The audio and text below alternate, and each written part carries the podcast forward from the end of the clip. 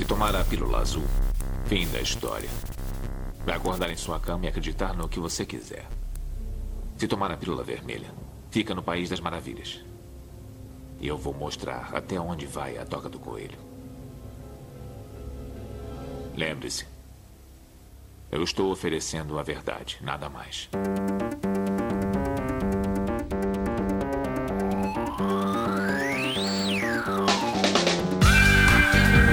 Magicando.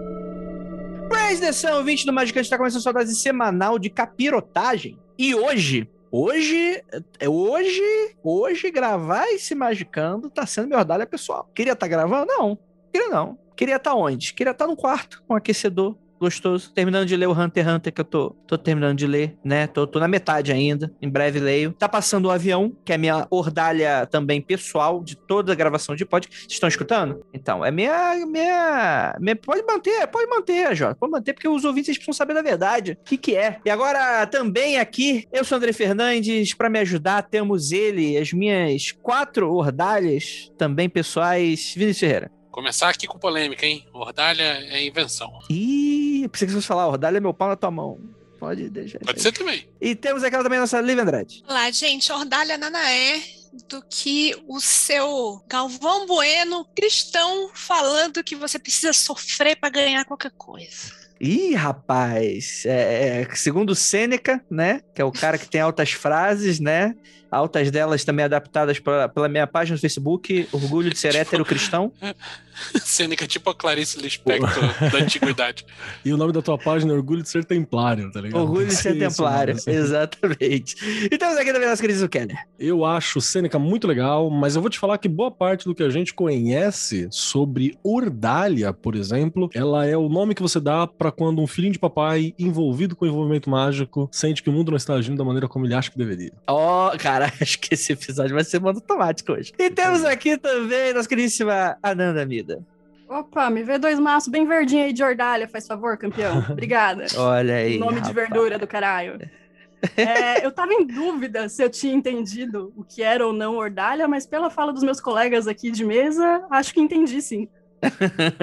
A minha dúvida era se eu tinha entendido o que era e não me importava, ou se eu não tinha entendido. Pelo visto, eu entendi e não me importo. Entendi. Eu vou defender a ordalha. Eu vou defender as ordalhas aí que o povo passa. Tá certo, pode sofrer, pode, pode se sentir vangloriado pelo seu sofrimento. E a gente não, eu vai. Eu vou defender. Eu vou defender também. Eu vou estar junto com você aqui. Mas isso não altera o fato de que tem muita coisa que não é ordalha. É só, tipo, vida comum saca? E, Entendi, e a galera tem um ataque do coração ali. Exatamente, porque o, o que, que é ordalha, né? Ordalha é aquilo, né? É, é, a pedra no meio do caminho, já dizia Sêneca, que, que escreveu a música, poema, junto. Depois adaptou para um vídeo no YouTube e hoje tem um podcast. É isso. E a gente vai debater mais sobre isso logo depois. O Senecast. E logo depois de recadinhos a gente vai falar mais sobre, afinal de contas, estou agora passando por Mordalha, como me livrar dela. É isso e é, é isso.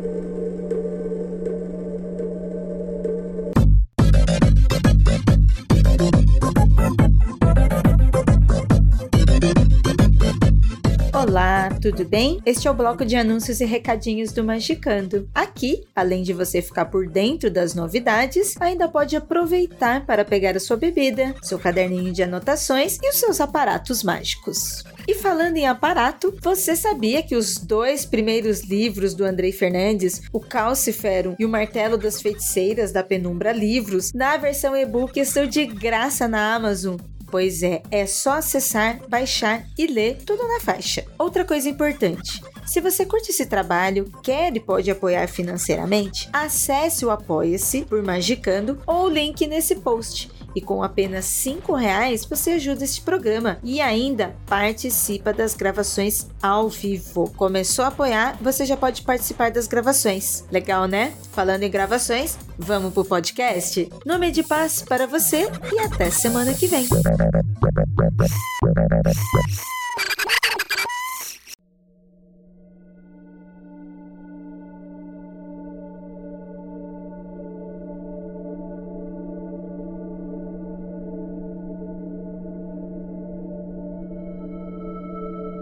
Deixa chegamos aqui no Magicando. E aí, gente, tudo bem com vocês? Mais uma semana aí falando as besteiras que vocês tanto gostam. Pra você que, como fala lá o mano do xadrez verbal, né? Pra você que gosta da gente, continua com a gente. Pra você que não gosta da gente, mas não nos cheira do ouvido, esse episódio aí, será que você é nosso ordalha pessoal? Não, não é. Você é só uma pessoa normal, que leva a gente pra a definição, afinal de contas, o que é uma ordalha, né? Pra pessoa que prestou atenção nas aulas de história, ou, enfim, né? Temos muitos historiadores com a gente hoje, né? A, a gente tem a questão do julgamento por ordalha, que é um fenômeno aí histórico no qual a igreja queimava pessoas. Né? E por uma grande ironia do destino ou mau gosto tremendo na hora de nomear as suas questões metafísicas, os esotéricos decidiram utilizar também seus termos para, enfim, né? Existe uma diferença entre ordalha histórica e ordalha metafísica, né, Kelly? A história especulativa do esoterismo ocidental. Exatamente. É, outra linha histórica, história, é, história paralela. Mas você sabe que, tipo, isso bagulho do Ordalha, provavelmente você, você jovem que tem uma vovozinha cristã, aí no interior de Minas Gerais ou de qualquer outro interior semelhante, você já deve ter visto ela provando alguma ordalha, que é falar assim: se Deus quiser, filho, você não vai sair em nome de Deus. Ah, não, não, não, não. Se é pra você sair, que eu caia morta aqui agora, Deus vai matar já aqui o raio do céu, uma coisa assim, sabe? Tipo, jogar pra Deus resolver. Aí tá vivo, ela fala: tá vendo? Deus quer que você fique em casa. E o Gama tá apareça aqui agora. Exato, vai subir o fogo do inferno, vai fazer alguma, co- alguma coisa metafísica vai acontecer, porque Deus não tem mais nada a fazer, a não ser ficar, né, respondendo esses, esses momentos. Isso é mordalha. Isso era uma, uma mordalha clássica, no sentido religioso, era uma forma do divino julgar. Então você esperava, sei lá, eu vou amarrar você de ponta cabeça, se você sobreviver sete dias é porque Deus quis. Sacou? Umas paradas nesse sentido, assim, umas coisas meio bizarras, e se acontecer, porque Deus quis. É um E tinha sinal. os esquemas também do, do julgamento humano, né? De sociedade mesmo. Uma coisa Uhum. que não era possível ser julgado com os recursos que se tinha, que era, tipo, a palavra de uma pessoa contra de outra, mas sei lá, um cara era acusado de assassinato. Se ele segurasse um ferro em brasa. Eu me lembro desse exemplo do ferro em brasa. Sempre Se tem. segurasse o ferro em brasa e não gritasse, é porque o cara tava. tinha razão e tal. Aí se fudeu de, de graça. Imagina, perde as mãos aí, mas eu tava com razão, né? Perde as mãos e matou alguém, sai impune. Pega né? as mãos e fala, mano, titice. É. O cara só precisava ser bicho ruim, né, na real. Como que é o nome? How to Rapa Fora com assassinato. Tem um, tem um nome em inglês isso aí, né? Do, de uma série dessa. How to get a- away with murder. É, negócio- É isso aí mesmo, Joel. Obrigado. How to Gal- Esse bagulho aí, então é a versão medieval. Vai ter um episódio. É o cara matando alguém, a pessoa, você matou? Não, matei. Segura essa brasa. Exatamente, Segura a né? brasa e vai embora. É um episódio. Tem aquele lá, né? Tipo, se você boia. Que, que, que é mais pesado? Você é um toco de madeira, né? Monty Python, né?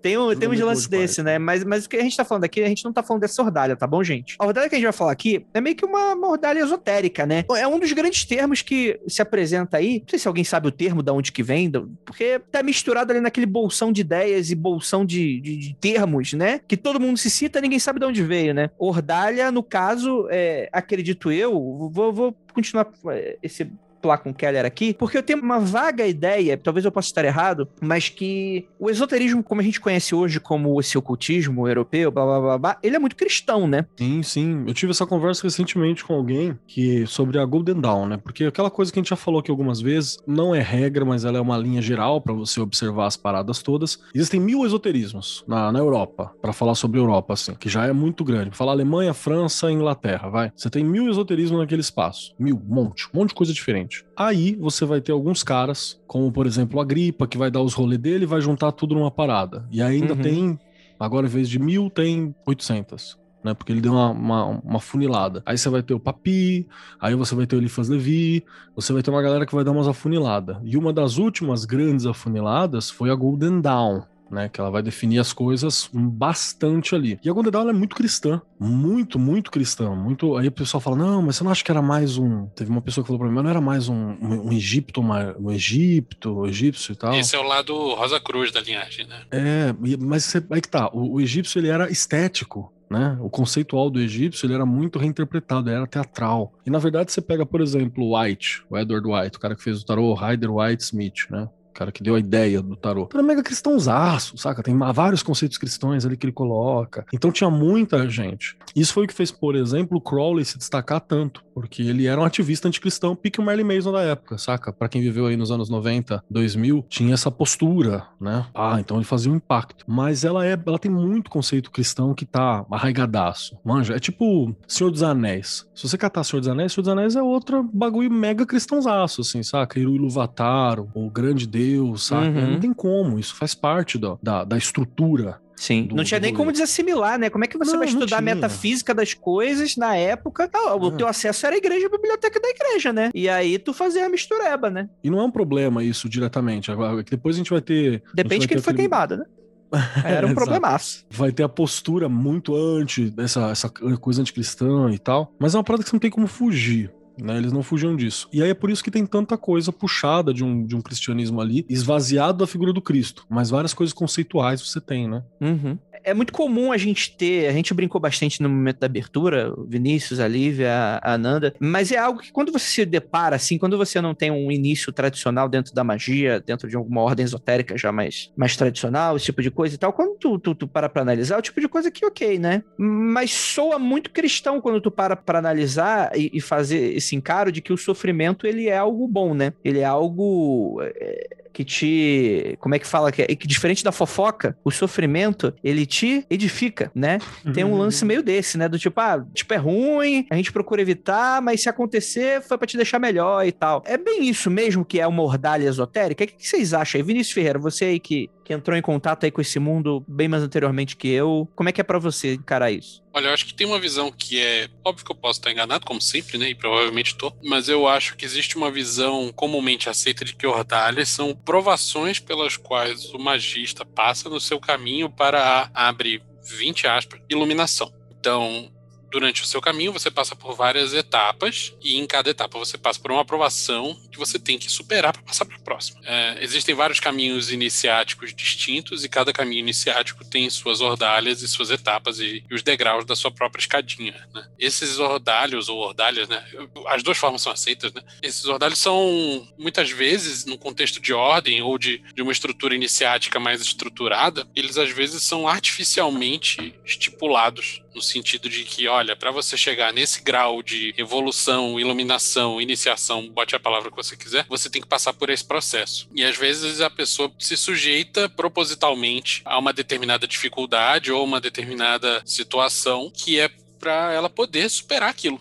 Se ela não superar, ela não tem como passar para o estágio seguinte. Uhum. É, Eu acho que esse- essa é a ideia comumente aceita. O que eu acho, pessoalmente, é que essas provações autoimpostas e, na maior parte das vezes, excessivamente artificiais, Uhum. não são muito úteis para gerar um efeito de iniciação na vida da pessoa. Eu acho Hum. que iniciação é uma coisa que se manifesta quando você passa por experiências reais e gerar artificialmente experiências reais é um negócio que exige muito talento, coisa que uma fórmula pré-estabelecida de ordem iniciática, por exemplo, dificilmente vai conseguir impor para a vida de alguém. Então eu acho que Ordalha, eu comecei falando de sacanagem que Ordalha é um negócio inventado, porque eu acho que Ordalhas autoimpostas e tiradas do cu são artificiais demais e não causam um efeito necessário para que a pessoa chegue naquele estágio evolutivo, chame como quiser, seguinte. Né? No entanto, eu acho que existem sim situações da vida da pessoa que ela passa, que não necessariamente seguem uma ordem pré-estabelecida e que não necessariamente são facilmente identificáveis, que podem sim levar a pessoa a um patamar diferente de compreensão, de visão de mundo, de capacidade mágica de, de- do caralho a quatro. Então eu acho que Ordalha é, é uma coisa que é real, mas é bem diferente da visão, eu acho até um pouco fantasiosa e boba que, que muita gente tem. E que é uma coisa que a literatura fala muito sobre, né? Então é natural que, que se compre essa ideia. Se todos os mestres, abre muitas aspas aí também, estão dizendo isso, é natural que, que se aceite essa verdade. Mas eu acho meio furada. Mas nesse caso aí, eh, que você tá falando que acontecem coisas na vida que te dá um novo entendimento, que te dá uma nova visão de vida. Isso é só a vida, mano. Isso se chama experiência de vida. Isso se chama sobreviver a vida de forma inteligente, porque tem gente que passa pelo sufoco e não aprende porra nenhuma. Isso que você está falando é verdade na maioria dos casos, mas como a gente está falando especificamente de um contexto mágico, existem experiências mágicas pelas quais você pode passar, que são pontos marcados. tipo, olha, a partir desse momento, as coisas mudaram. Eu passei por essa experiência, eu não consigo mais ver o mundo do jeito que eu vinha ontem. Sim, isso que eu tô dizendo, mas você pode ter. Isso não é só decidir- viver, sacou? Não, a minha pergunta é. Se você decidiu ver a vida de forma que está presente a magia nela, você vai passar por situações assim. Se eu estou decidir colocar, sei lá, qualquer outra coisa, um outro parâmetro de vista das coisas, sei lá, mercado econômico na vida, vai ter situações, marcos de vida que faz você mudar o seu ponto de vista de tudo. Magia é só um, um outro caminho. É, eu acho que, sei lá, se a pessoa, como você mencionou, a pessoa trabalha com mercado financeiro, sei lá. E a pessoa começa a ter uma visão muito focada naquilo dali e não consegue ler um jornal sem ficar pensando naquela porra e tal. E um belo dia a pessoa fica olhando para um gráfico e pá, tem um estalo e, e, saca que as coisas funcionam de uma determinada maneira e alguma teoria que algum cara do século XIX escreveu faz puta que pariu, então era isso que ele queria dizer. Uau, beleza. Isso muda a visão de vida da pessoa? Isso torna a pessoa mais iluminada? Acho que não. Acho que ela torna, torna a pessoa mais competente no caminho profissional, enfim, que ela decidiu seguir. Como a gente está falando num contexto de magia, eu estou falando mais de uma situação da pessoa comer uns cogumelos doido e, e, e, ver o sol dando pirueta e falar: caralho, bicho, é tudo uma coisa só. Aquelas inspirações. Justamente, você tem um exemplo clássico aí para falar. Você Ô, quase Joel, morreu, passou por, passou por morte e ressurreição. Isso é uma ordalha real oficial. Você esteve lá. Fala aí, Nandinha. Eu, eu, te juro que eu não consigo ver a diferença disso para outras situações cartásticas da vida. É, é, a primeira vez que você, você tinha escutado o termo, Nandinha? Foi, a primeira vez que. Evidentemente, eu já devo ter ouvido o nome algumas vezes, né, em algumas conversas, mas não assimilei e fui procurar saber depois que a gente decidiu na reunião de pauta. Fui ler algumas coisas, mas eu tenho essa mesmíssima dificuldade da Lívia de. Eu não consigo desassociar a ordalha de qualquer dificuldade na vida, assim. E se eu for colocar do ponto de vista mágico, se a gente for pensar no principal paradigma que eu trabalho magicamente, que é tradição yorubá, yorixá, cara, as dificuldades que eu encontro são basicamente as mesmas dificuldades que eu encontro na vida social, que é tipo, sei lá, depressão, problema financeiro, se for colocar só no âmbito mágico, racismo religioso, são coisas que também são parte da vida e também são sociais. Então é muito difícil para mim desassociar e, tipo, separar isso é ordalha isso não é, sabe? Então eu acho que eu acabo incorrendo nessa mesma dificuldade que ela tem. Para mim é, sei lá. É muito mais fácil. O que a Nandinha, eu concordo com todo mundo que tá falando aqui, inclusive, porque eu acho que todo mundo falou muito bem, de um ponto de vista muito legal. Essa última fala da Nanda é muito bacana, porque realmente, para quem tá lutando desde sempre, mais uma luta é mais uma luta, né? Era muito mais fácil identificar o Mordalha quando você era um dandy do século XIX, herdeiro de alguma grana. Porque ninguém te contrariava, tá ligado? do início do fim do século XX, ninguém te contrariava, você podia matar alguém no Marrocos e voltar para casa sem problema nenhum, tá tudo certo, né? E, e beleza, você é um dandy inglês do século XIX. Então, se alguém te contrariava, se algo era colocado na sua frente, se algum problema é, se levantava levantava contra você, você podia falar que era mordalha. Porque normalmente problemas não batiam na tua porta. Então você tem essa questão, né? Que também é importante. Então, realmente, para quem tá na luta todo dia, tipo, segunda-feira, tô na febre do rato mesmo, né? Então vambora, vamos, vamos resolver, vamos, vamos tratorar esse bagulho. Então é uma questão que tá presente. Uma outra parada que o, que o Venâncio levantou também é que a gente já pode definir aqui dois tipos de ordalha diferentes. Três tipos de ordalha, vou me arriscar a falar. Um que é a ordalha institucional, que ela é uma ordalha feita pela ordem para você, né? Ela não existe, ela é, ela é artificial, entende? Ela foi uma ordalha criada para que você enfrentasse determinado problema. E tudo bem, pra ordem é importante. Ah, eu não concordo. Sai da ordem, tá ligado? Não sei nem o que você tá fazendo lá então, mas é importante às vezes pra estar tá lá. Sobre isso daí, eu, não, eu, eu acho que ela tem uma função adicional, na verdade. Mas mais do que fazer a pessoa passar por uma experiência transformadora, ela acaba sendo um teste de valor daquela pessoa para que Sim. aqueles que estão em, em, graus mais elevados, que já passaram pelo mesmíssimo perrengue, possam verificar se aquela, se aquela pessoa tem capacidade de lidar com aquilo. Então, pode até não acontecer transformação nenhuma, mas é um teste para ver se a pessoa tem o que é necessário para esmagar essa rata. Tipo, uma forma de nivelar? Uma forma de nivelar? Tipo, colocar todo mundo com uma experiência as, parecida num pacote? Às vezes não é nem filtro, às vezes é só ver se a pessoa é responsável, tá ligado? Também, assim, é, é outra parada. Não precisa ser para demitir. Às vezes a pessoa pode tentar de novo depois sacou? Eu lembro muito, parênteses, mas que tem tudo a ver com isso que a gente tá conversando. Segundo o livro das Crônicas de Arthur, o Dervel, ele entra numa ordem que é daquele deus dos Mitra. Acho que é Mitra. Uhum né? Ele entra numa sociedade secreta lá dos ingleses, lá de Mitra. E aí tem uma hora que ele recebe o convite para entrar na ordem. Ele é colocado uma venda sobre ele, né? Aí ele vai passar por um processo ali e tal. No final tem um. Ele encontra, tipo, ele, ele tá sentindo com as mãos, né? Ele tem uma faca na mão e tem um Nossa, bebê. Eu vi isso no Twitter essa semana, cara. Minha cara caiu. E assim, aí ó. ele faz, aí ele tira a venda e descobre que no bebê era um filhote de cabrito. Puta que pariu. Né?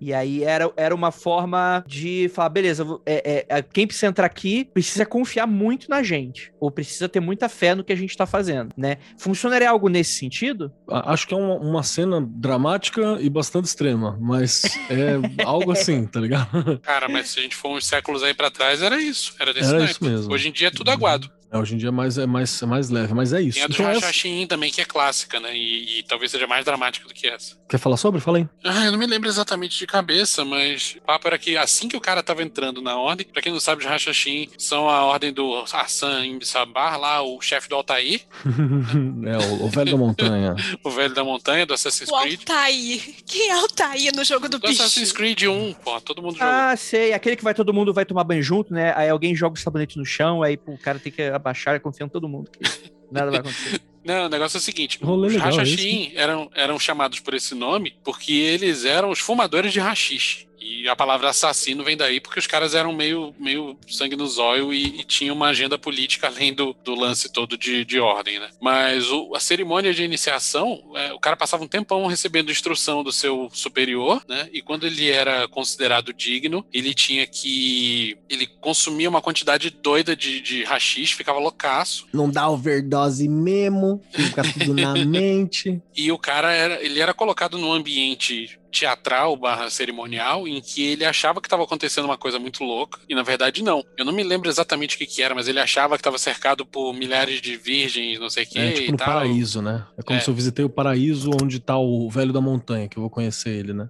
É. E acho que para não fazer analogia ao uso de drogas, que é uma coisa muito perigosa, mas assassinato é ok, no videogame eles transformaram isso em um- no salto de fé dos assassinos. na Hum, cerimônia de sim. iniciação, que tem mais de um jogo da série Assassin's Creed que mostra isso. Acho que o do Egito mostra, o, o Revelations lá do Ezio mostra também. Tem o lance do cara.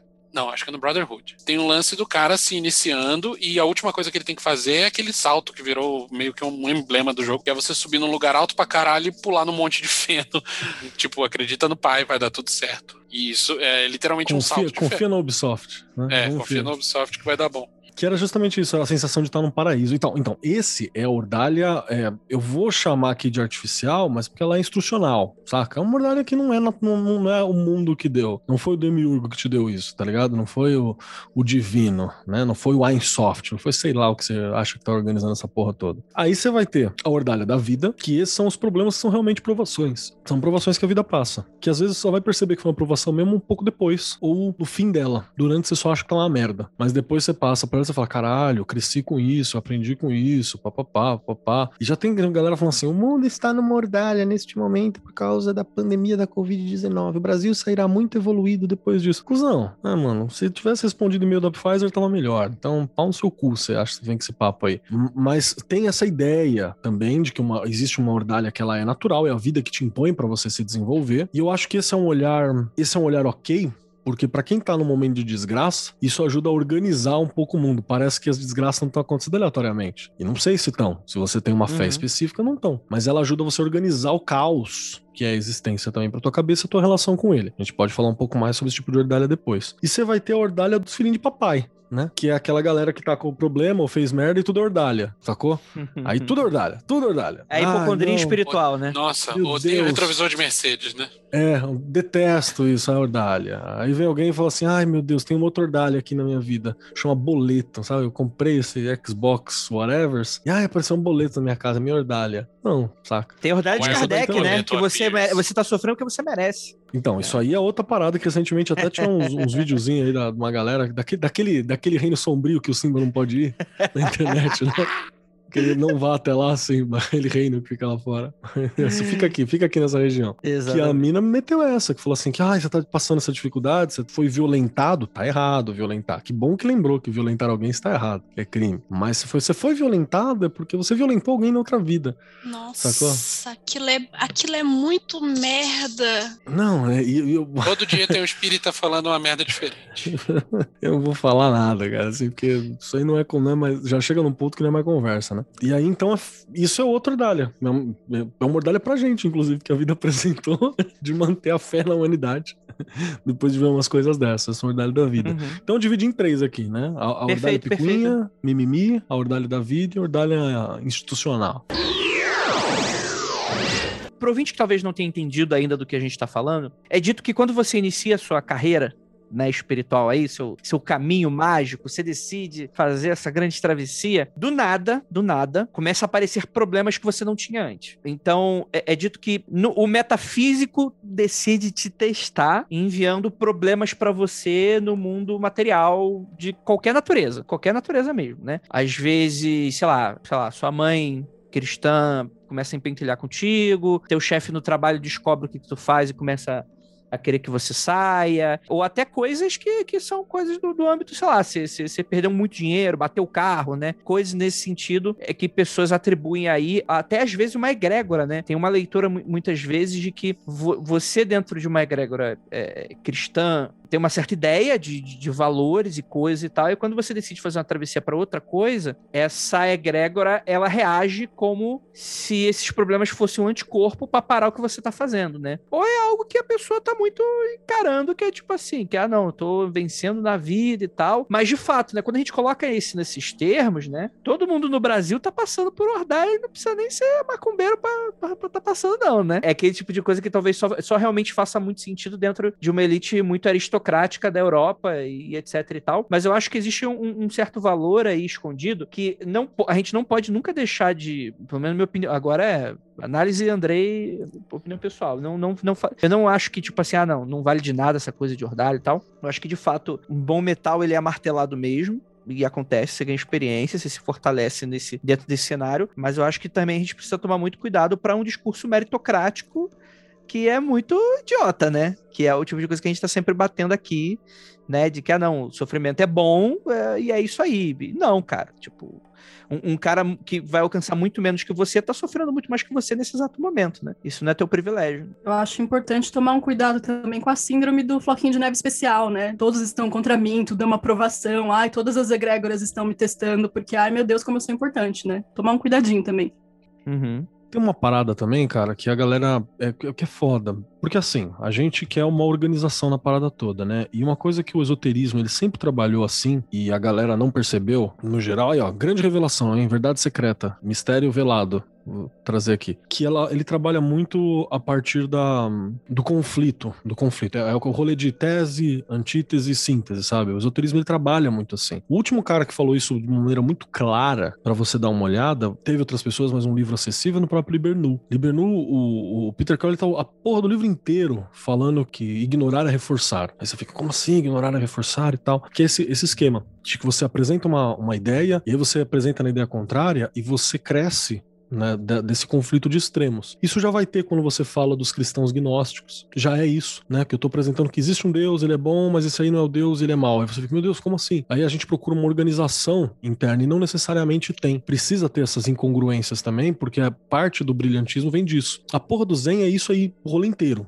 saca? Você pega os Koan Zen, você pega esses bagulho, é sempre isso. É te dar um, pau na máquina que é para você pensar de um jeito diferente. Então isso ele é muito comum. O esoterismo ele faz muito isso também. A gente tá falando você não é um, um floquinho de neve. Realmente você não é. Mas se você fez o juramento do abismo, é para você pensar em você mesmo como um floquinho de neve por algum tempo. Isso não quer dizer que você se tornou um floquinho de neve, é pra você fazer o exercício de pensar como um floquinho de neve. Mas ao mesmo tempo que você fizer o exercício de pensar que você é o floquinho de neve, que o mundo todo serve para você e tudo é um sinal do universo para você, também é para você lembrar que você não é ninguém. Aí você fica, meu Deus, e agora? Que, que eu faço? É aí que tá a parada, sacou? Na hora que esses extremos estão se chocando, é que você começa a, a, perceber que navegar ali dentro você acha um sentido. Você tá procurando sentido, isso tá fazendo tua cabeça funcionar. A cabala é isso, então você tem dois polos diferentes que vão funcionar, tudo, muita coisa no esoterismo ele vai para esse caminho, no geral, entende? E aí se você vem para cá para achar uma teoria do tudo, né? Se você vem para esse rolê para achar aquela teoria do tudo que vai amarrar a parada toda, você vai cair no, no, no, na galera que faz a história que antecede, aí faz aquela epopeia, né? Primeiro veio os antediluvianos, aí vem não sei o quê, aí Deus construiu não sei o quê, e você constrói uma narrativa que é um fio único, que parece que realmente foi. E chegou em você, o especial. É, que foi escrito por você. Então, então assim, assim, não é desse jeito. O mundo não é um videogame, sacou? Mas é para você olhar para o mundo como se fosse um videogame. Então é, é muito doido. Parece confuso isso, mas existe sabedoria e um arcano velado para quem quiser ouvir ali no meio. Esse lance que você está falando, é, é, acho que é um elemento comum de muitas ordalhas, não de todas. O lance de você exercitar um ponto de vista que não é o seu natural. Uhum. Eu acho que isso é, é uma forma garantida de você experimentar a realidade de outra forma e, e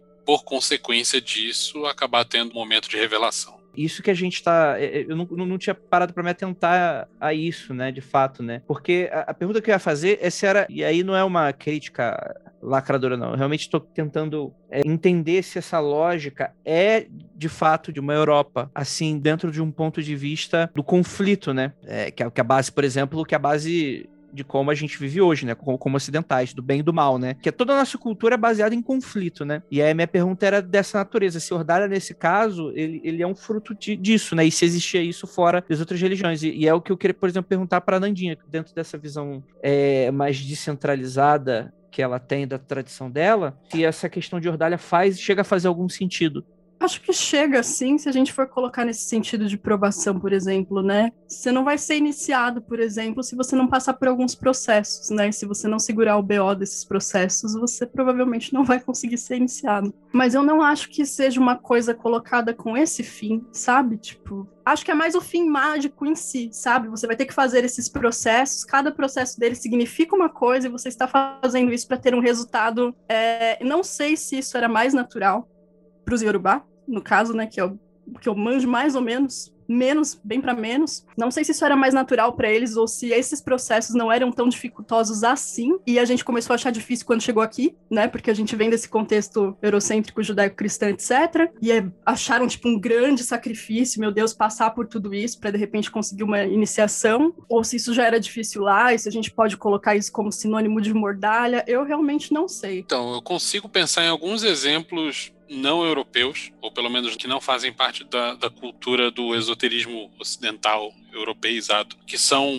evidências de que Ordalho é uma coisa bem antiga, inclusive bem pré-cristã. Por exemplo, em algumas doutrinas zen, tem o lance do, do discípulo só passar para o próximo ensinamento quando ele conseguir encontrar o significado oculto de um koan, por exemplo. Em determinadas filosofias hindus, o- as classes sacerdotais só passam também ensinamento depois que as pessoas conseguem chegar num nível de iluminação ou, ou conseguir um feito físico muito escroto e muito difícil, tipo passar uma semana sem comer, aquelas coisas bizarras. Se você pegar lá o livro do Hermann Hesse, lá do Siddhartha, eu sei que ele não, não exemplifica a doutrina hindu, inclusive porque não existe uma doutrina hindu, mas é um bom exemplo de uma cultura não ocidental, não europeizada, apesar do livro ser escrito por um suíço, de como que as ordalhas impactam nessas consecutivas mudanças de perspectiva de um iniciado. É, outro exemplo é da cultura nórdica, tem o lance do Odin pendurado na árvore para conseguir conhecimento. né? Odin é o cara da iniciação e da ordalha dentro da mitologia nórdica. É o cara que arrancou o próprio olho para conseguir conhecimento, é o cara que ficou pendurado na árvore de cabeça para baixo por nove dias e nove noites para conseguir o conhecimento das runas. E tem o exemplo que a gente já comentou também dos Hashashin, que é do mundo árabe, né?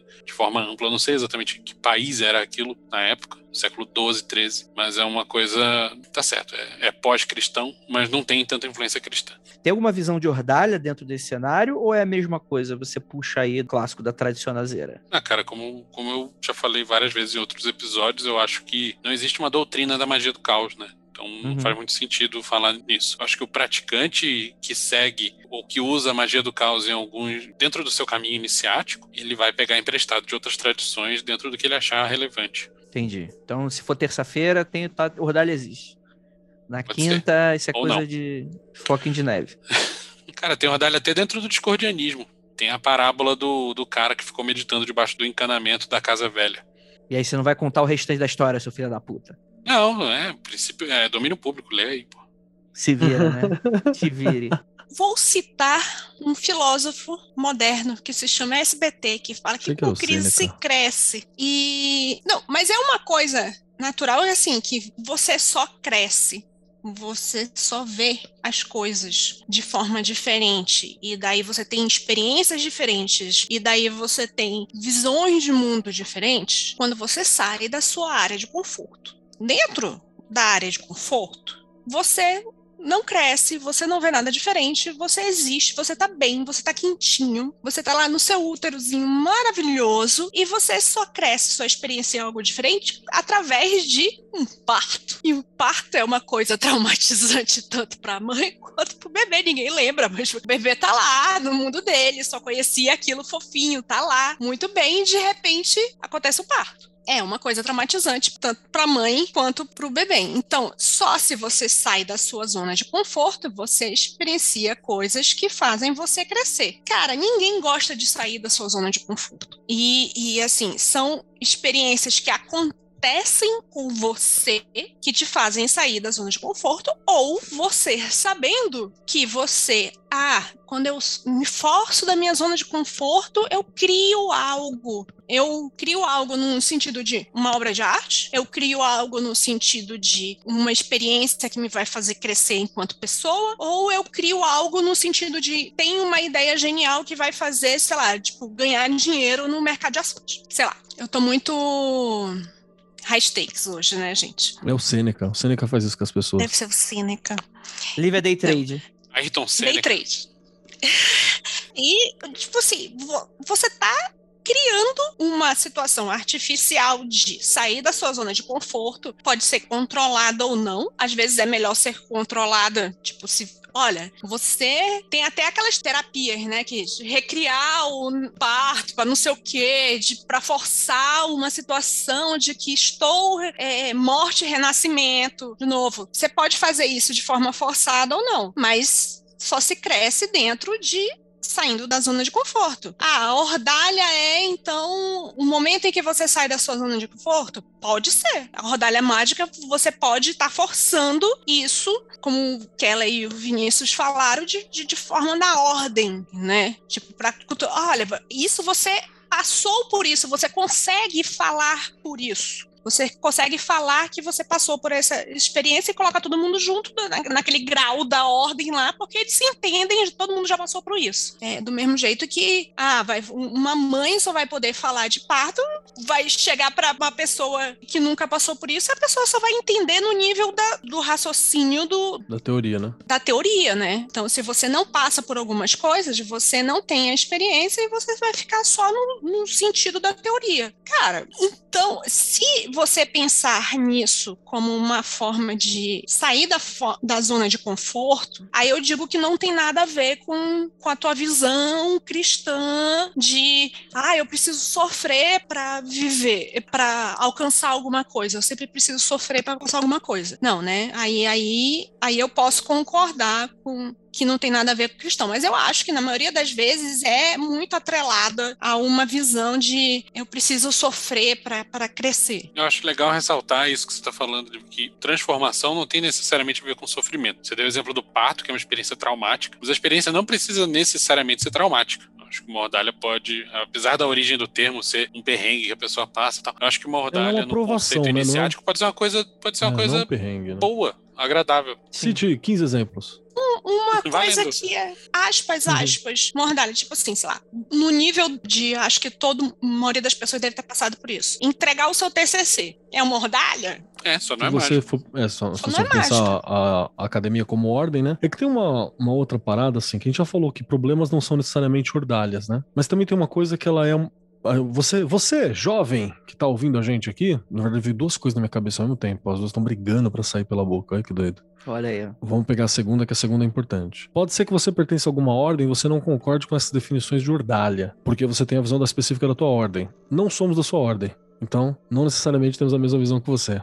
Lembrar? Isso aí. Então, né? E a sua ordem não necessariamente é a verdade, ela é uma das verdades possíveis. Verdade tem mil faces, todas elas são máscaras. Né? Então fica ligeiro. É, a outra questão que eu queria puxar também é que tem um conceito que ela tá muito divulgada para todos nós, assim, jovens, tá, modernos, que é a ideia do boss de fase. Para você passar por uma fase, tem que ter um boss em algum momento. Você tem que ter um problema, alguma coisa para enfrentar. E, pô, isso é recente. Não, isso não é recente. Isso tá nas narrativas mais antigas possíveis. Se você for lá no, no Star Inanna, descendo aos infernos lá para salvar o, o, o Peguetes no, no, do inverno lá, o que é Talmuz, Talmuz, Dalmuz, alguma coisa assim. Ereshkigal. É, Ereshkigal, tá. Tem um nome esse cara aí. Pra descer pra, pra falar com o cara lá. Ele enfrenta, né, vários problemas para salvar o amado naquele caminho. E aí você vai ter outras histórias onde você passa por um problema para você alcançar um objetivo. E normalmente esse objetivo é a luz no final. No caso ali foi para fazer isso durante o inverno pro sol renascer logo depois, para nascer mais forte. Então você tem essas narrativas como algo que tá sempre presente.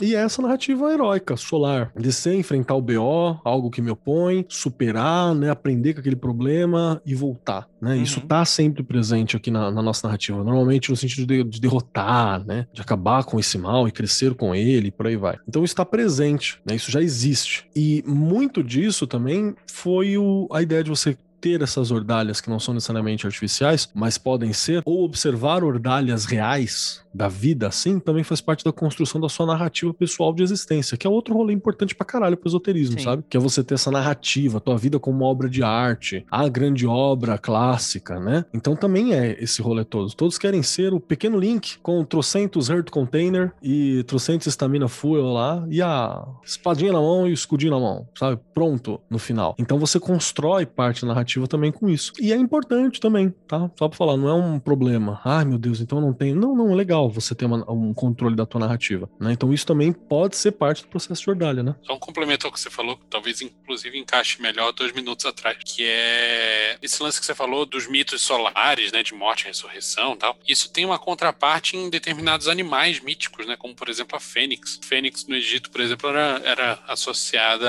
a, a uma ave que existe no mundo real, que é a ibis, que era vista como uma ave de iniciação, justamente porque ela passa por um período de, entre aspas, morte e renascimento. Mas isso aí tem a ver com o ciclo da vida do- desse bicho que passa, sei lá, migra, não sei o que acontece. Que é tal qual a águia sobe a cada 30 anos, arranca a própria pena e o bico. Lembra dessa história? História fez Pô, muito tem sucesso. Não tem? Harry Potter, né?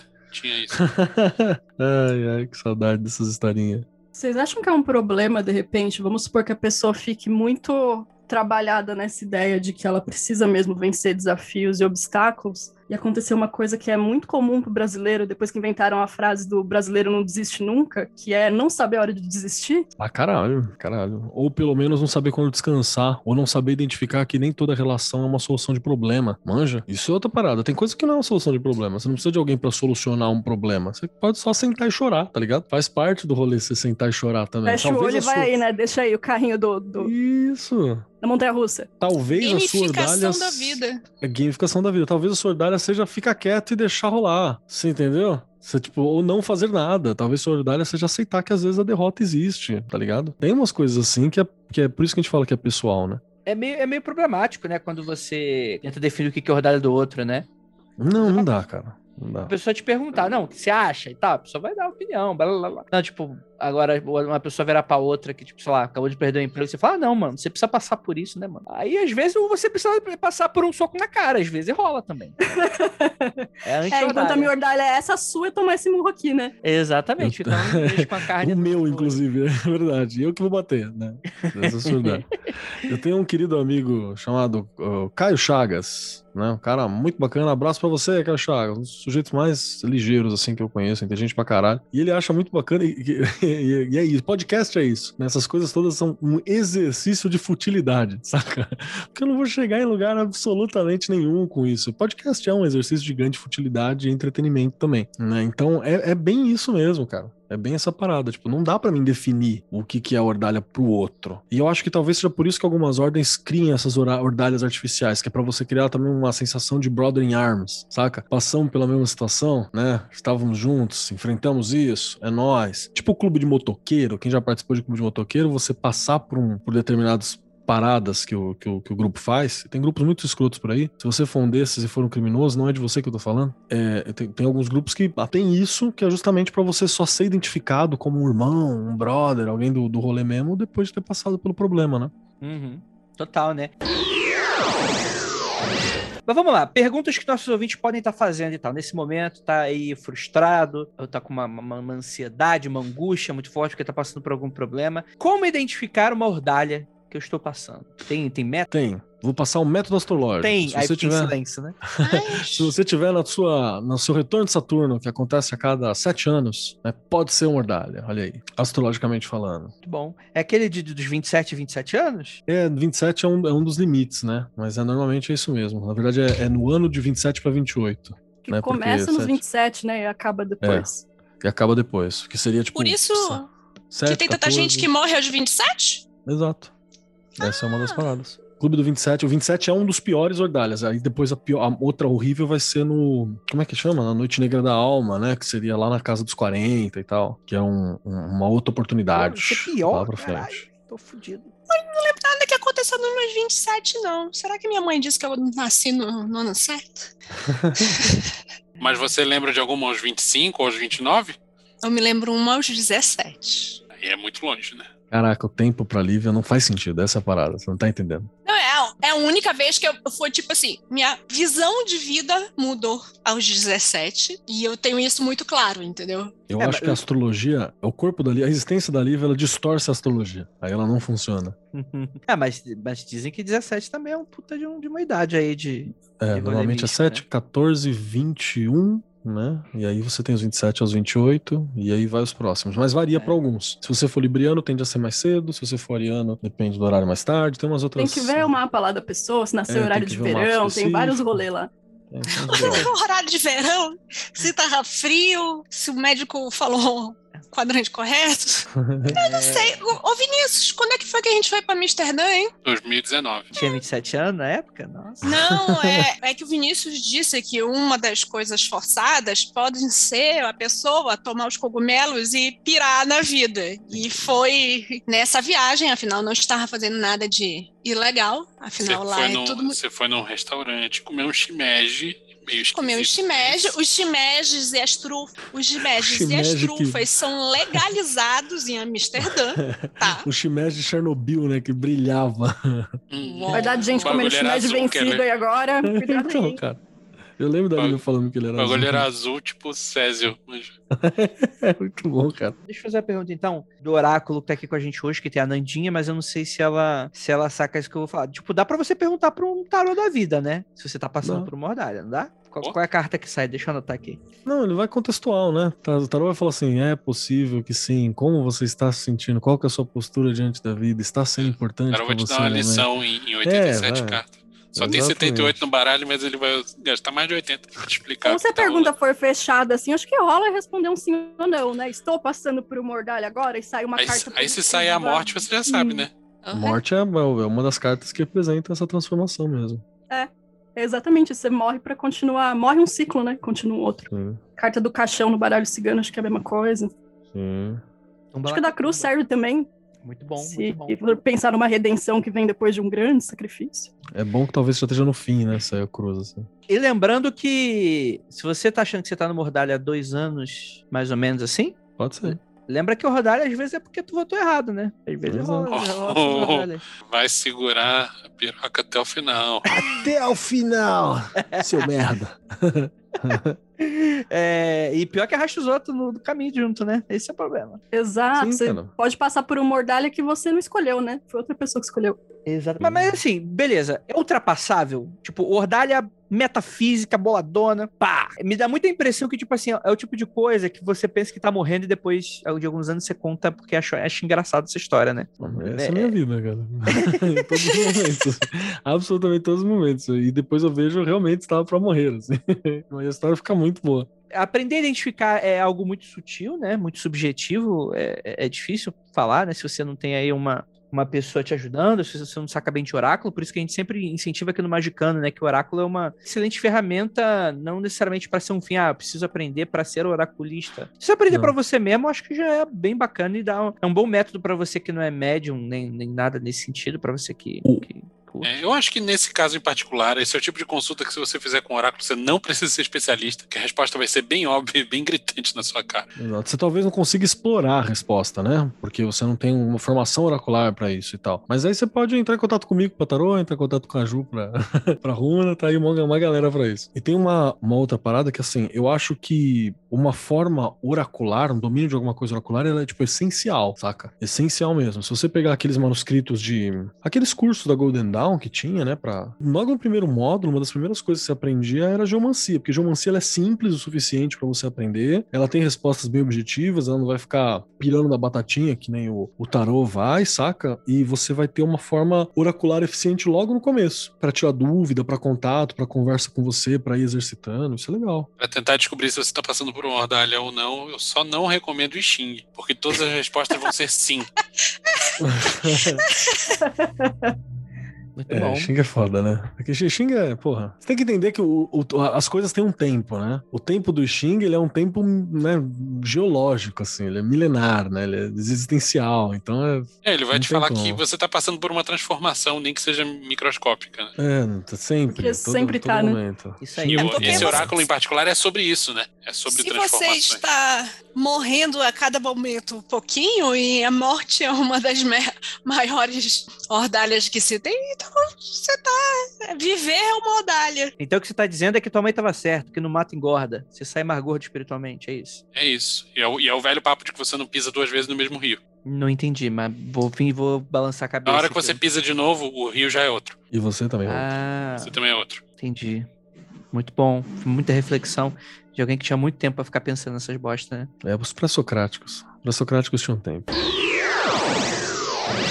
É uma pergunta aqui que eu, que eu separei aqui na pauta é como superar esses desafios, mas assim como identificar, acredito que isso seja muito subjetivo, né? É aquele desafio que é feito exclusivamente pra você, né? Não dá pra chegar e falar, não, resolve dessa maneira, né? Fala. Olha, André, eu acho que não tem uma regra única para como resolver, justamente por causa disso que você falou. E mais do que isso, é importante observar um detalhe. Algumas ordalhas nunca são resolvidas e é relativamente comum você achar a pessoa que acha que superou uma ordalha e na real não. E essa pessoa conquistou, entre muitas aspas, uma iluminação fake. A pessoa fica achando que, que tá dois degraus acima do resto da humanidade, mas na verdade é só um bosta convencido de que, de que é alguma coisa, saca? Eu imaginei agora uma pessoa passando por uma ordalha de humildade, né? Pra ficar mais humilde, depois sair super se achando assim, puta, agora eu sou muito mais Eu sou humilde. Sou, uma foda. pessoa muito melhor.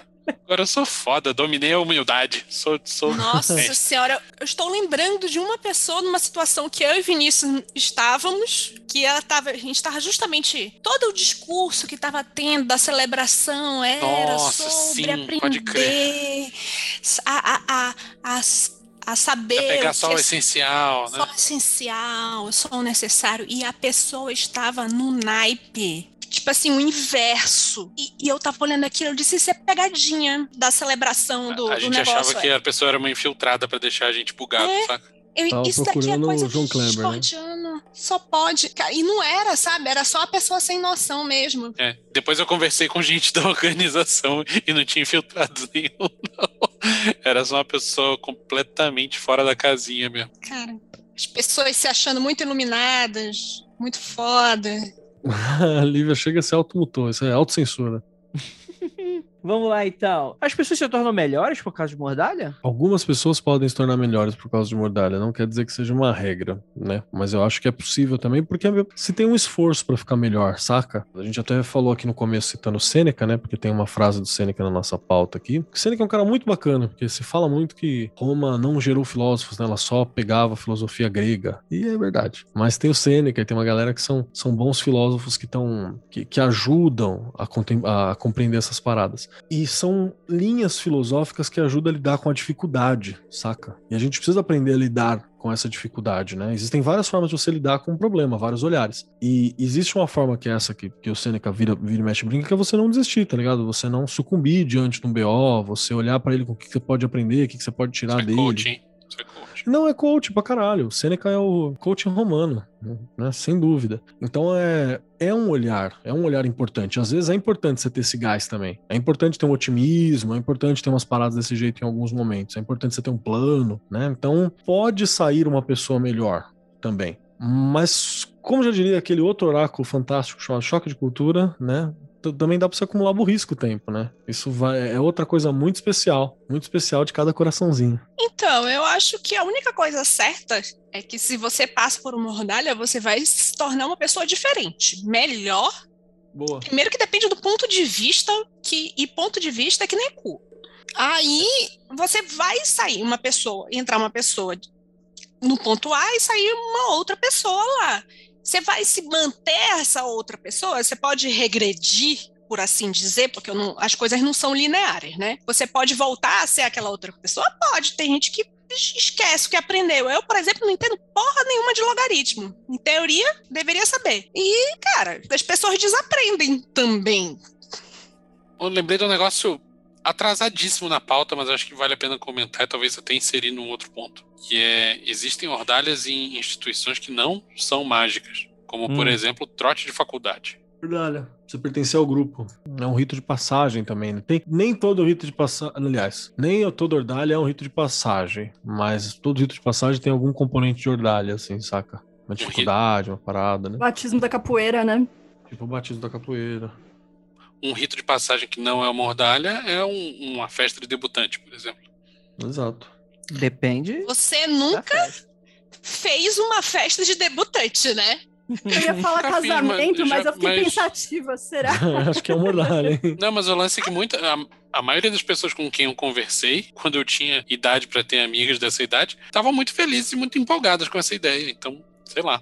Ah, mas Amigo, até aí. pode estar muito feliz, muito empolgada com a ideia, mas uma festa é uma ordalha. A não ser que a pessoa fosse riquíssima e entregou tudo na mão de outro, Aí é uma ordalha ordalha. outra Casamento é uma ordalha, festa é uma ordalha. Tudo isso, se você quer fazer direito, é uma ordalha. Se você só quer chamar os amigos e, e- e comprar um pack de Coca-Cola e umas pizzas, tá joia. Esse é meu tipo de rolê. Pois é. Entendi, entendi. Pelo que eu andei é, do, do que vocês estão falando aí, a ordalha não é algo moralizante, né? Não é algo que vai te transformar numa pessoa melhor, sendo isso um critério bastante subjetivo da mesma forma, né? Depende de novo do olhar, cara. Vai ter ordem, vai ter gente que vai olhar e vai ver que sim, né? Que, que essa é parte do processo. Você vai ter linha de pensamento que acha que as Teresa de Calcutá, né? Que sofrimento é importante, né? Que sofrimento edifica, então vão achar que qualquer forma de sofrimento você tá tendo uma evolução. Sim. né? Então acho que você vai ter gente que faz isso.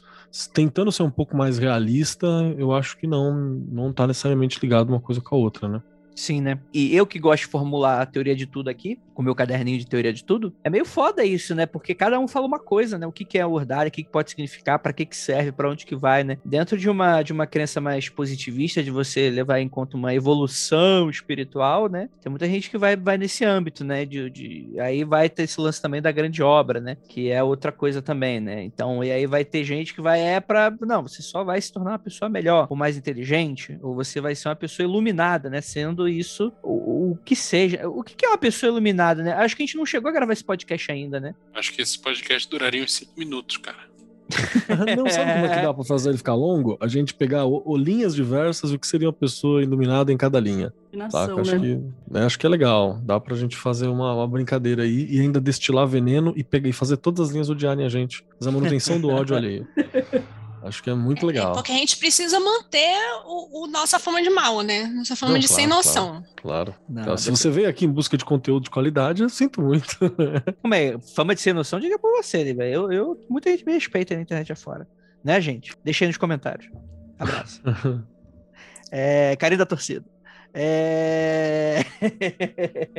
Mas, cara, eu não sei mais o que tirar dessa, desse tema, não. É isso, né, Ordalha? Foi isso? Alguém quer mais adicionar mais alguma coisa? Eu lembrei de um lance de. Eu acho que não acrescenta em nada também, mas eu lembrei de uma parada de quadrinho, falando dessa ordalha medieval mesmo, da Idade Média, que eu não lembro mais em qual quadrinho, eu acho que foi no Lucifer. Keller se lembrar aí, por favor, socorro, Lívia. Ah, aquela série daquele cara gostosão, né? Nossa, gostoso. Não, não é a, a série com Adam Levine, não. Tudo é do quadrinho mesmo. Que o, o Constantine precisa buscar alguma coisa ou encontrar alguém naquele templo que tem os deuses japoneses, Suzano, etc. É o próprio Lúcifer que vai.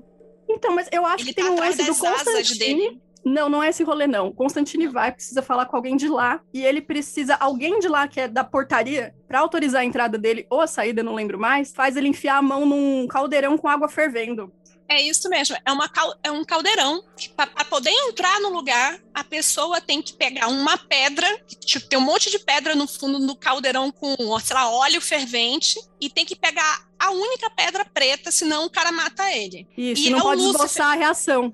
É. Aí ele vai, não esboça a reação, beleza, sai fora, numa boa. E metros depois ele começa a gemer de dor e cai no chão e se contorce. Eu acho que era o Constantine mesmo. Isso era Constantine. O Lúcifer, quando se dá nessa situação, ele pega o caldeirão e joga em cima do cara, Porque é O cara Lúcifer. fica Fodão, derretendo. Aí ele vai lá, todas as pedrinhas estão no chão, ele pega a pedrinha, pedra e joga na cabeça do cara e continua andando. Há uma lição Constantine, que é importante. malandro, enfiou a aí. mão, não teve reação, saiu fora. Metros depois ele se contorce de dor, com o braço queimando. A mina fala, ué, mas você sentiu dor então? Ele, então, eu senti, mas é que eu tenho muitos anos de treinamento com meditação e respiração e tudo mais. Eu fiquei segurando o BO ali, sabe? Eu prefiro Até o Lúcifer, que pegou o caldeirão e jogou na fuça do cara, né? Tipo, Ah, muito Toma, mais ninguém disse né? que eu tinha que enfiar a mão no caldeirão. Só disse que eu tinha que pegar a pedra. E foi uma mordalha aí que o Constantine burlou. Lembrei agora de um papo de uma ordalha de artes marciais que tem a ver com esse lance aí do caldeirão. Eu vi isso num reality do Discovery, que era. Eu não- não lembro o nome desse reality. Se vocês estiverem no chat aí souberem, me falam. Era um reality que eram dois caras que tinham muita experiência com artes marciais diversas. E esses caras, eles iam para um país aprender uma arte marcial local. Tipo, eles passavam uma semana treinando e depois eles iam, tipo, lutar contra o aluno mais graduado da academia. E eles foram, se não me engano, para as Filipinas. Aprenderam a Esse é arte marcial de lá.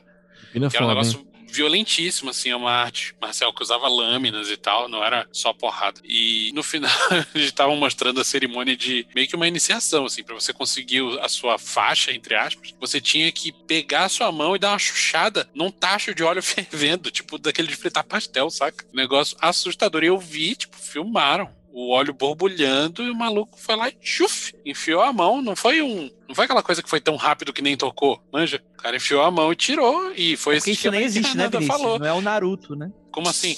Ué, Você enfia a mão, você vai tocar, não, não é impossível não tocar. Não, você, tem. você nunca viu os caras andando por cima da água? Shaolin? Já vi, já É morreu real. há dois mil anos. Não, cara.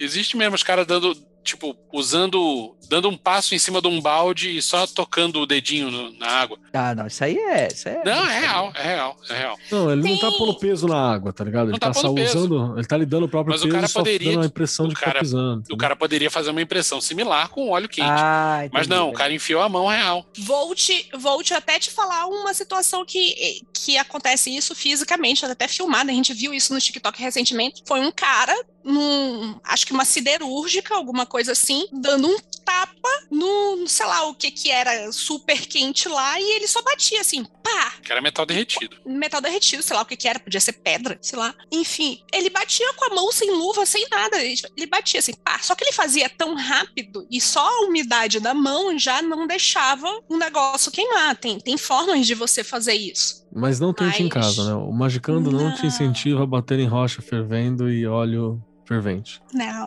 Mas faz se isso fizer, não, filma Miki. e manda. Não manda, não. Não, vai, não, não. Nem, merda, não faz nada. não. É, faz Não, nada, não. não. Melhor não fazer. Vocês são É. meio trouxa, então deixa quieto. Vamos lá, perguntinhas da aqui. Vamos lá, vamos lá. Minha pergunta: se os ritos de entrada, como trote, etc., são ordalhas, então mordalha não necessariamente é algo pessoal? Excelente pergunta. Nesse caso, não, né? Mas não vai depender de como a pessoa lida com o trote? Tem gente que vai achar divertido festa. Não, mas é porque trote todo mundo "Porra, que passa, merda." né? Não é algo pra você, sacou? Não é algo feito personalizado, personalité. Ah, sim, entendi. Pode ser uma coisa do grupo. Para você fazer parte desse grupo, você precisa passar por uma ordalha, porque é, esse vai ser um muco que une todo mundo. Nós, enquanto grupo, passamos por isso. Ah, você passou, então você, você é brother. É, vamos lá, então. É, a próxima pergunta é: Ordalha é sempre sofrimento ou pode ser só impactante, na forma de um desafio que dá muito trabalho, mas que pode ser divertido em algum nível? Se você for um impactante. cenobita, talvez seja interessante aí pra você. Aí acho que você vai tirar mais aproveitamento. Inclusive, pode filmar, que eu vou ficar curioso, porque eu acho cenobitas muito legais. cara. É, é, o- é, é. Mas será que dá, Kelly, pra, pra ser algo de- interessante ou divertido? Eu acho que dá pra ser algo interessante. Divertido é meio complicado. Divertido acho que fica depois. Mas poucos perrengues são divertidos durante, assim. Pouca pessoa tem informação pra você passar pelo perrengue dando risada, tá ligado? Manja. Então é uma parada, uma parada muito louca. Quando você não passa pela ordalha, a vida te empurra, te obriga e te passa a jogar pra passar? Isso, isso é muito interessante nessa pergunta. Se você tá num rolê mágico, tem algo, você vai perceber que algumas coisas são ordalhas com certeza, porque se você não resolveu direito, ela aparece de novo. Isso é outra parada bizarra. Bizarra. E você fica revivendo alguns problemas assim até você Uhum. resolver. Isso, inclusive, porque muitas histórias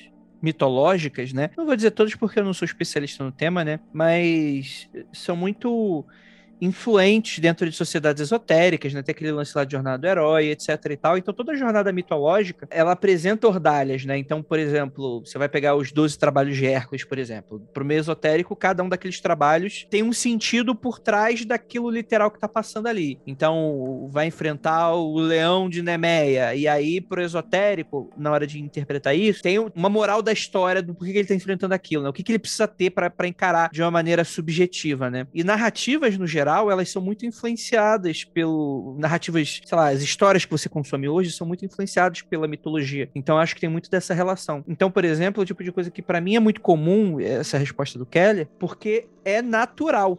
Todo personagem que foge do desafio, ele acaba por se tornar um personagem quebrado que é obrigado a passar por aquilo em algum momento da sua vida. para ter um momento de redenção, né? O, o Luke, no, naquele filme lá, do filme que eu não gostei, mas depois hoje eu gosto, do, dos últimos Jedi, né? É, ele foge da raia quando apresenta o desafio, né? E aí é uma coisa que eu gosto hoje daquele filme é que é, muita gente acha, pô, o Luke devia ser o fodão. Por que, que ele é um cara tão merda e um cara que falha, né? Na minha percepção, é, como escritor, é que o, o, Luke encerrou a jornada dele como herói e hoje ele foi para uma jornada de mestre, né? E ele falhou na jornada de mestre dele. Ele não se tornou o mestre Yoda. E aí, o que acontece é que ele precisa de passar por essa lição. Só que ele fugiu. Então, você, o, o, universo ele vai cercar ele de uma nova questão que vai fazer ele passar por aquilo que ele precisava ter passado antes. Isso é um exemplo, né? Mas diversas outras histórias têm isso, né? Cara, eu acho que é tão preciso esse teu exemplo também, porque além disso tudo, ele vai para o único lugar onde ele consegue ser perfeito para sempre, Lu, que é no mito. É o único lugar que a gente vai ser perfeito. Então ele resolve assumir isso, né? E aí o, o filme é maravilhoso porque cagaram total de diabo, filho da puta, cagou 100% para aquilo, que é aquela cena do molequinho pegando a vassoura, tá ligado? Exato. Que aí você olha e fala, porra, sacou? Você fala, porra, ok, manteve. Uhum. Porque é o único lugar que a galera é perfeita Sim. é no mito. Terapeutas batem muito nessa tecla, né? Na psicologia bate-se muito nessa tecla da pessoa que é evitativa de conflito, né? Conflito não necessariamente quer dizer uma treta, não é uma briga, uma situação conflitante pela qual você tem que passar e todos nós, ou acho que quase todos nós, a gente evita, né? A gente nunca quer passar por aquilo, mas a gente precisa para resolver a situação. Uhum. Senão vai chegar no momento em que você obrigatoriamente vai ter que lidar com ela sem estar preparado para isso, sem querer, de qualquer jeito, sem raciocinar e tende a ser muito pior. Perfeito. E já que a gente está falando de mito, é, é bom a gente lembrar que nem o mestre Yoda sempre foi o mestre Yoda, né? Houve um momento em que o mestre Yoda teve que pegar seu pitoquinho de madeira e fugir para Dagobah e ficar morando numa porra de um pântano isolado de todo mundo porque ele tava na merda. Houve um momento em que o mestre Yoda deixou todas as criancinhas Jedi morrerem porque ele não pôde fazer nada. Teve um momento de impotência dele. Então, o Luke aspirava chegar num, num, num ideal, mas nem o ideal era ideal.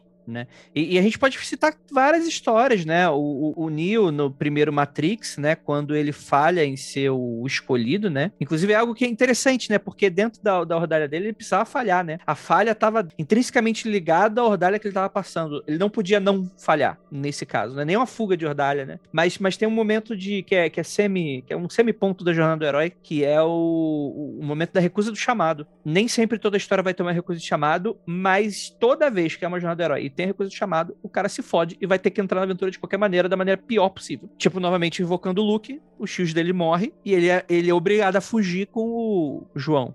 Obi-Wan. Esqueci o nome. Obi-Wan, isso aí. É, enfim, tem diversos... O Ben, o ben Kenobi. Um abraço a Rip, Tio Owen e Tia Biru. Exatamente, é muito interessante. Né? Então fica aí, talvez você tenha alguns insights aí na nossa conversa. É isso aí, né? lembrando a todos que nada disso pode estar fazendo nenhum sentido, mas nós somos humanos, que somos animais narrativos e simbólicos, e a gente tende a transformar o que acontece à nossa volta em algo com um objetivo específico. Então, acho que em dado momento você vai olhar para trás também, vai enxergar alguns momentos da sua vida que foram necessários você passar para chegar onde você chegou hoje. Mas isso é pouco importa, porque se você tivesse roda, você seria uma bicicleta, então tanto faz toda essa discussão. É apenas esse podcast um exercício de futilidade, futilidade. e vaidade. É isso aí, né, gente? É, vamos encerrar? Tinha que encerrar com aquela, com aquela cena do restaurante no fim do universo, no Mochileiro da Galáxia. Maravilhosa. Muito bom, muito bom. Então é isso, gostaria muito de agradecer a vocês que ficaram até aqui nesse, nessa live maravilhosa, para vocês que estão aqui até o final do podcast e para essa mesa maravilhosa. E aquilo, ósculo no bode e praise the sun para todos vocês.